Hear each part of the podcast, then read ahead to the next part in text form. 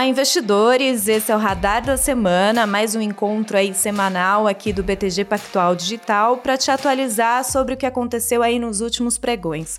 Eu sou Marcele Gutierrez, responsável pela comunicação aqui da mesa, e estou hoje com Álvaro Frasson, economista do BTG Pactual Digital. Olá, Álvaro. Oi, Marcele, tudo bom? Muito obrigado pelo convite de novo aqui no podcast. A semana tem sido marcada aí por PEC emergencial aqui no, no Brasil, aprovação no Senado, no exterior, alta do rendimento dos treasuries, então, e também o avanço aí dos casos da Covid-19. Então, Álvaro, eu queria começar com você aí. A PEC emergencial foi aprovada no Senado, no primeiro e no segundo turno, sem o fatiamento, que era o grande receio aí, que deu uma pressão nos últimos dias. Queria entender com você o que, que significa essa aprovação, o que, que a gente pode esperar aí para os próximos dias. Bom, Marcelo, acho que a PEC emergencial, a aprovação do, no Senado, primeiro e segundo turno, o mercado financeiro já deu a resposta da importância. Né? Os ativos que estavam uh, sofrendo muito no início da semana, uh, tiveram uma reversão após o anúncio que, o, que a PEC não seria fatiada e, e que o Bolsa Família fica, ficaria dentro, sim, da regra uh, do teto de gastos. Né? Então, essas duas boas notícias fizeram uma reversão nos ativos brasileiros. Né? A gente tem agora uma, um, um final de semana um pouco mais suave, um pouco mais tranquilo. A gente vê a Bolsa de Valores subindo, a curva de juros aqui no Brasil caindo. Então, isso mostra que a, a, a, PEC emergencial, da maneira como foi aprovada no Senado, é a PEC que gera credibilidade fiscal e, e, e ainda assim é, faz o auxílio emergencial, né? ou seja, aquele por mais quatro meses, né? aquele gasto é, que ainda assim é, será feito para ajudar as pessoas mais necessitadas durante esse período de retomada de isolamento, onde o coronavírus está atingindo o seu pior momento no Brasil. Uh, acho que o, o, o Congresso aos trancos e barrancos, conseguiu entregar um trabalho uh, positivo, de fazer auxílio e, e, colocar ele dentro dessa regra. O ponto é que agora precisa ser votado na Câmara dos Deputados, uh, ao, ao, que tudo indica vai ficar uh, para a semana que vem, e aí a gente precisa entender se vai ter algum tipo de dificuldade na aprovação na Câmara. Ao que tudo indica não, é por isso que o mercado está comprado, tanto é que o Arthur Lira, presidente da Câmara dos Deputados, já falou que vai colocar a PEC direto em votação no plenário, ou seja, não vai passar por CCJ ou outras comissões para atrasar, é para dar celeridade mesmo. Então, uh, por enquanto, boas notícias na parte fiscal do Brasil e também para a população mais necessitada que vai receber uh, o, o, auxílio emergencial aí o quanto antes. Então, assim, só para a gente resumir, você acha que todo o receio que o mercado tava de que de que teria um rompimento do teto de gastos, essa aprovação trouxe credibilidade, a gente pode ter um alívio aí? Foi essa a sinalização? É, eu acho que você usou a palavra correta, foi uma sinalização. Não quer dizer que está tudo a salvo, pelo contrário, a gente tem que fazer nossas reformas administrativas, tributárias, uh, a gente tem que fazer, uh, voltar tentar debater alguma pauta de privatizações que ficou muito para trás do que estava antes. Então, toda aquela agenda de reestruturação uh, da máquina pública brasileira precisa continuar para a gente conseguir co continuar cumprindo o teto. Vai lembrar que a regra do teto foi criada no governo Temer 2016 e válido por 10 anos. Tem até 2026 para cumprir a regra. Então a PEC emergencial não garante o cumprimento da regra até 2026. É preciso de mais reformas. Por isso que o mercado melhorou, mas não voltou aos 120 mil pontos no caso do Ibovespa. É preciso uh, a continuidade da, da pauta e a gente sabe que por mais que a PEC emergencial tem uma sinalização positiva, o Congresso eh, geralmente eh, tem as suas, as suas idiosincrasias, né, as suas dificuldades próprias de, de instituição para avançar as coisas com alguma celeridade. Então, positivo, que bom, avançamos, ativos para cima, mas tem muita água para rolar ainda em 2021. E já que a gente já falou de auxílio emergencial, né, importante aí para as pessoas mais carentes com com a crise do Covid, a gente também está, nos últimos dias, está com uma série de notícias tristes aí, né? O avanço da, do Covid. É, na quarta-feira foram mais de 1.900 mortes em 24 horas, um recorde diário. Eu queria entender com, com você, Álvaro, óbvio, a gente aqui não, não é nenhum especialista em saúde pública para falar do Covid, mas qual o impacto para o mercado desse, dessa aceleração dos casos? A gente corre o risco aí de ver uma bolsa de volta aos, aos 60 mil pontos, como a gente viu quase um ano atrás, em março, dólares estressando mais ainda. Qual que pode ser o impacto aí desse, desse aumento dos casos? Olha, eu, eu acho que o, o, aumento dos casos uh, já uh, não é uma novidade agora no Brasil. Uh, a, gente, a, gente, já está sabendo disso, essa média móvel já está subindo já faz algumas semanas. Isso em decorrência, claro, das aglomerações de final de ano e também depois de carnaval. Então, uh, a, a, gente sabe que uh, vários estados não fizeram isolamento nesse período.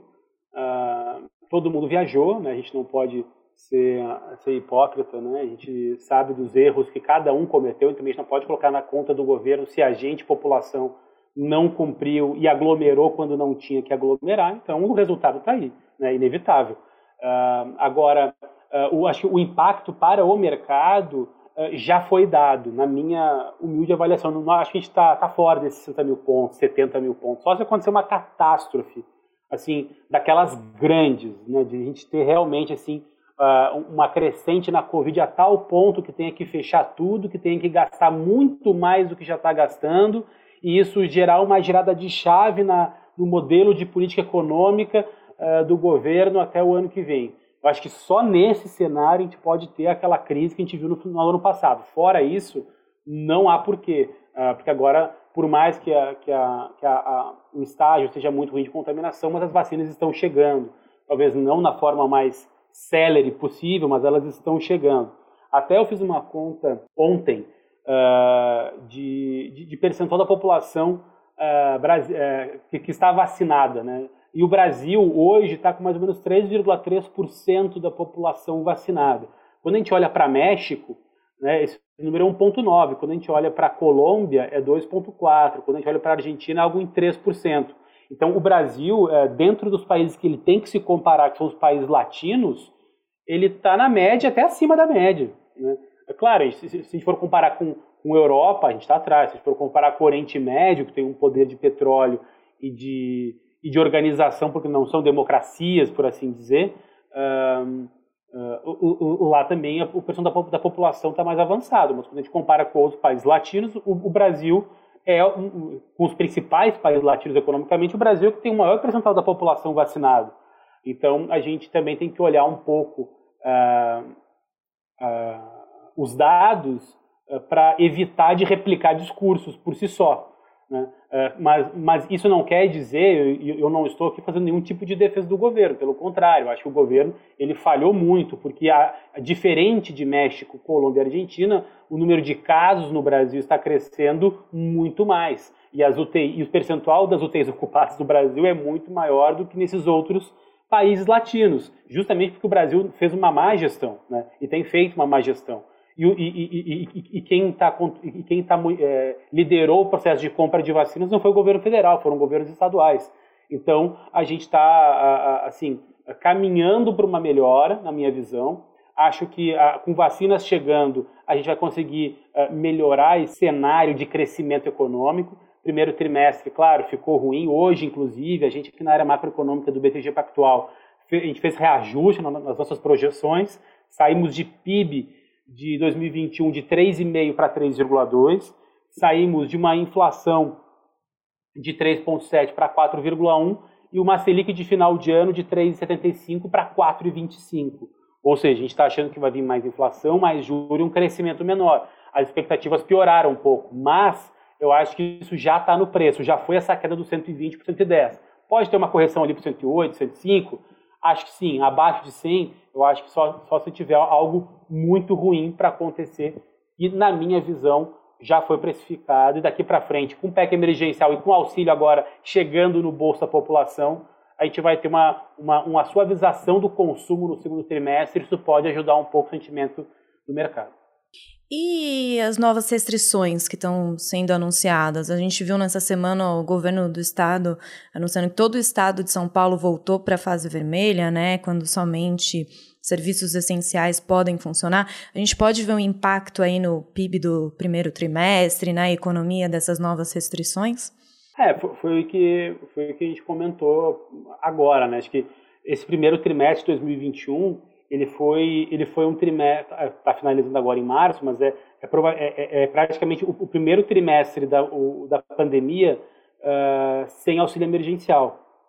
Né? E, e, e, com o juro dos Estados Unidos crescendo, uh, e a gente tendo que, com a inflação no Brasil subindo, com as expectativas de Selic subindo, então todo aquele sentimento econômico positivo do, do terceiro e quarto tri de retomada do final do ano, no primeiro trimestre de 2021 travou. Uh, e, aí, e aí, sem auxílio emergencial, uh, as expectativas de consumo das famílias, que foi o que puxou e evitou que o PIB de 2020 não fosse pior do que foi anunciado essa semana, que foi uma queda de 4,1%, o uh, consumo das famílias no primeiro trimestre vai cair, porque o desemprego está alto não teve auxílio. Então, poxa, todo mundo começou a rever PIB para baixo.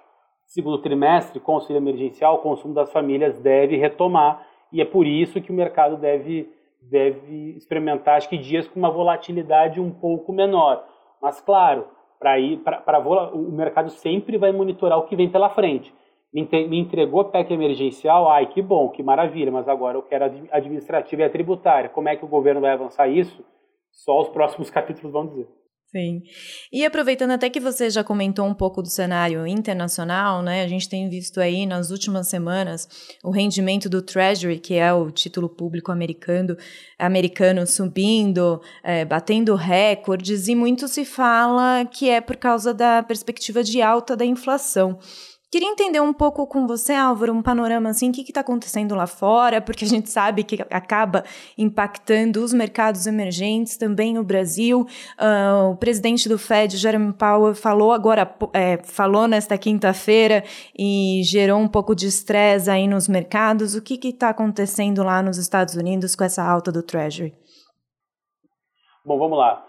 Uh, acho que tem tem uma coisa muito importante para a gente falar da, da, política monetária americana, que é o seguinte: ano passado, o Fed se reuniu e falou o seguinte: olha, galera, a gente não vai mais olhar só a inflação do ano corrente ou do, ou do primeiro e do, do, do, próximo ano para avaliar se a política monetária está adequada ou não. A gente vai usar uma média móvel de dois a três anos, uh, ou seja, se, se, a inflação subir agora nos Estados Unidos não me interessa tanto, porque na média dos últimos dois, três ela continua baixa e por isso que eu posso continuar com a minha política estimulativa, que é o juro zero e mais a recompra de ativos que o Fed está fazendo.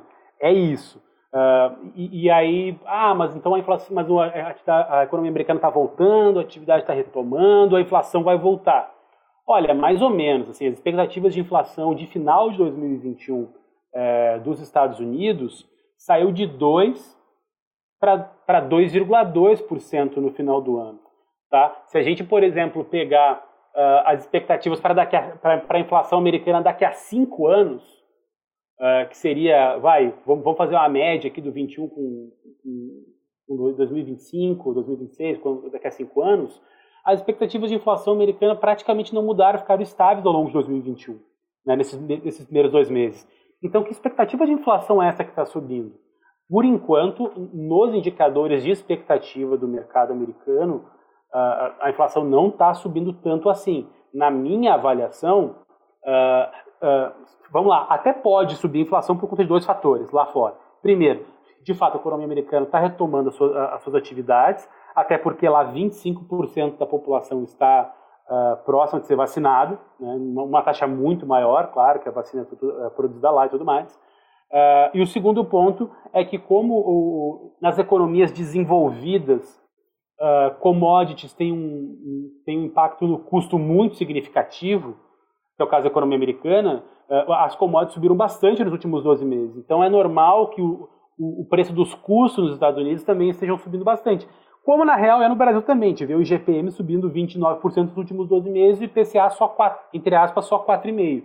Né? Uh, e, e, então, claro, assim, pode haver uma, um potencial risco pequeno inflacionário de crescer um pouco as expectativas de inflação? Ah, pode. Mas para mim, uh, essa alta do Treasury de 10 anos, né, ou seja, esse juro esperado de 10 anos da economia americana, é muito mais por um prêmio de risco que o mercado americano está exigindo, porque, poxa, afinal de contas, o Fed está com a marcha forçada na política monetária e o Biden veio para forçar a política fiscal americana com, com um pacote de 1,9 trilhões de dólares. Bom, uma hora esse carro vai enguiçar. Com política monetária, marcha forçada, política fiscal com marcha forçada, uma hora esse carro, se não tiver uma regulagem dessas duas políticas no médio prazo, a economia americana não vai comportar. E é por isso que o mercado começou a exigir mais risco, mais juros. Porque, porque mais juros no longo prazo é mais risco, é mais prêmio de risco, como a gente chama no mercado. E aí o Treasury americano em 2021 saiu de é, é, 0,9 para 1,54, como está agora, né? mais que dobrou, uh, mais que dobrou não, mais, mais de 50% de, de, de alta em, em 2021. E isso inevitavelmente acaba puxando as taxas de juros de todos os países, as taxas de juros esperadas, porque quando um, um, um título americano de 10 anos começa a pagar muito mais juros, opa, o fluxo acaba migrando, sai do emergente e vai lá para os Estados Unidos, né? Porque afinal de contas é o, é o, o ativo risk-free, né? O ativo livre de risco. E aí a gente acaba tendo essa fuga de capitais emergentes para lá. Não à toa uh, o, o real está se desvalorizando bem nesse último mês. Claro, a gente espera que agora, com o PEC emergencial aprovado e com a retomada da credibilidade, os ativos aqui no Brasil comecem a se normalizar, inclusive o real comece a se apreciar também no curto prazo. Mas para isso a gente precisa ter uma ajuda desse juro de 10 anos nos Estados Unidos que pare de subir. Vamos, vamos esperar para ver o que vai acontecer. E Álvaro, como você bem já mencionou, é, a gente é, a taxa, o rendimento subindo lá nos Estados Unidos acaba ocasionando uma fuga de investimento estrangeiro dos emergentes. E a gente viu aqui na B3 que em fevereiro quase 7 bilhões foram sacados pelo investidor estrangeiro da Bolsa Brasileira. É parte da explicação é a alta do Treasury ou é o nosso risco interno mesmo? O que, que ocasionou aí essa saída de capital estrangeiro? Ah, são os dois. Né? Acho que o principal acaba sendo o, o, o, o Treasury americano, porque assim a, a, a, gente tem o costume aqui, como a gente só olha Brasil, a gente é brasileiro, investe aqui, então a gente acha que o mundo é aqui. Mas, na, na real, né, dando bem a real, a, a gente é uma, um mercado periférico para um grande investidor de fundos de investimento global. O Brasil é periférico. Como periférico, ele vai se comportar de acordo com como se comportam os principais ativos globais. Da mesma forma como novembro, dezembro e janeiro entrou muito dinheiro, é, muita grana no saldo do investidor estrangeiro na B3 porque o clima no mundo estava de risk on, né, de beleza, podemos comprar risco, e aí a bolsa brasileira subiu pra caramba e ninguém entendia exatamente. Entendia, claro, mas uh, tipo o, o leigo ele não entendia muito por quê, porque quando ele olhava para Brasília nada estava sendo aprovado, né, o Rodrigo Maia o Arthur Lira só brigavam, não avançava absolutamente nada nesses últimos nesse novembro até janeiro, e a bolsa só subia. Pois é, só subia porque o clima lá fora estava bom. Fevereiro o clima inverteu, juro americano começou a subir demais. E aí tirou dinheiro da Bolsa Brasileira. Mas é claro que, as, que, que fevereiro foi um mês muito conturbado no Brasil, né? porque uh, no início a gente teve ali a, a, eleição do Rodrigo Maia, do, do Rodrigo Pacheco no Senado e do Arthur Lira na Câmara, e se achava que, poxa, maravilha, os dois candidatos do governo ganharam, céu de brigadeiro, vamos votar tudo rapidinho, do dia para a noite. Não foi bem assim. Aos trancos e barrancos, agora, um mês depois da, da votação uh, deles para a presidência das casas, que a gente está conseguindo avançar na, na PEC emergencial, na mais emergencial do, do, dos projetos, um mês depois. Então, mostra que a vida não foi fácil. Então, quando você soma esses dois fatores, é natural que o, o estrangeiro teve uma saída líquida daqui. E olhando os dados também, a gente vê que, que os saques começaram lá pelo dia 19 de fevereiro que foi quando começaram os rumores de insatisfação do presidente Jair Bolsonaro com os preços de combustíveis praticados pela Petrobras e, como consequência, a indicação do novo presidente general Joaquim Silva Luna. E falando um pouco sobre esse caso Petrobras, Álvaro, você acha que isso impactou também um pouco a credibilidade do Brasil para o investidor estrangeiro? Afetou um pouco? Acho que entrou no combo, né? Acho que é, é, é aquela soma de fatores. Né? Uh, e esse foi mais um deles. Né? Então, quando uh, a, a, não renovação do Roberto Castelo Branco na presidência uh, e a saída de alguns conselheiros, hum, hum, ficou claro que o governo federal quer uma para previsibilidade, né? ou vamos botar um nome aqui bacana para não ser muito pesado. mas ficou claro que a Petrobras não terá a mesma, a mesma digamos assim, liberdade para adotar a política que ela bem entender o, o que ela achar mais interessante para ela como empresa. Ela vai precisar atender agora, uh, uh, digamos assim, uma demanda vinda do, do executivo, do, do Planalto. E aí fica claro que isso não é, em termos de governança, o modelo mais ideal. É tanto que nessa semana aí a gente viu quatro conselheiros, né, pedindo para não terem o, o, mandato renovado. E acho que aguardar os próximos passos aí da empresa, né? Bom, Álvaro, acho que é isso. Acho que a gente conseguiu resumir bem a semana e eu queria assim que você desse aí para os nossos ouvintes um um parecer, né, como economista, o que, que a gente pode esperar para as próximas semanas? A PEC emergencial pode ser votada na Câmara na semana que vem. O que, que a gente pode esperar aí para os próximos dias? É, eu acho que PEC emergencial tende a ser aprovada na Câmara dos Deputados. Isso vai gerar, acho que, um novo alívio no mercado. E aí, por conta disso, acho que pode ser uma oportunidade para quem quer operar no curto prazo aí, comprar desde bolsa até títulos uh, do Brasil com vencimentos mais longos. Né? É, na expectativa que os juros longos do Brasil comecem a cair, porque a gente vai ter tanto uma aprovação de uma PEC que garante teto de gastos, uh, pelo menos no curto prazo, e também vai começar nas próximas duas semanas ali um provavelmente um movimento de alta de juros, e se o Banco Central comunicar bem a historinha, como é que vai ser essa retomada uh, do juro brasileiro a alguma normalidade, uh, a gente pode ter uma, um arrefecimento, uma diminuição das taxas de juros mais longas, isso pode beneficiar os títulos uh, públicos com vencimentos mais longos. Então, essas seriam minhas duas, minhas duas dicas assim, para a próxima semana. Tá certo, Álvaro. Muito obrigada pela sua participação aqui no podcast Radar da Semana e até a próxima. Até a próxima, Marcela. Muito obrigado a todos aí. Contem comigo sempre.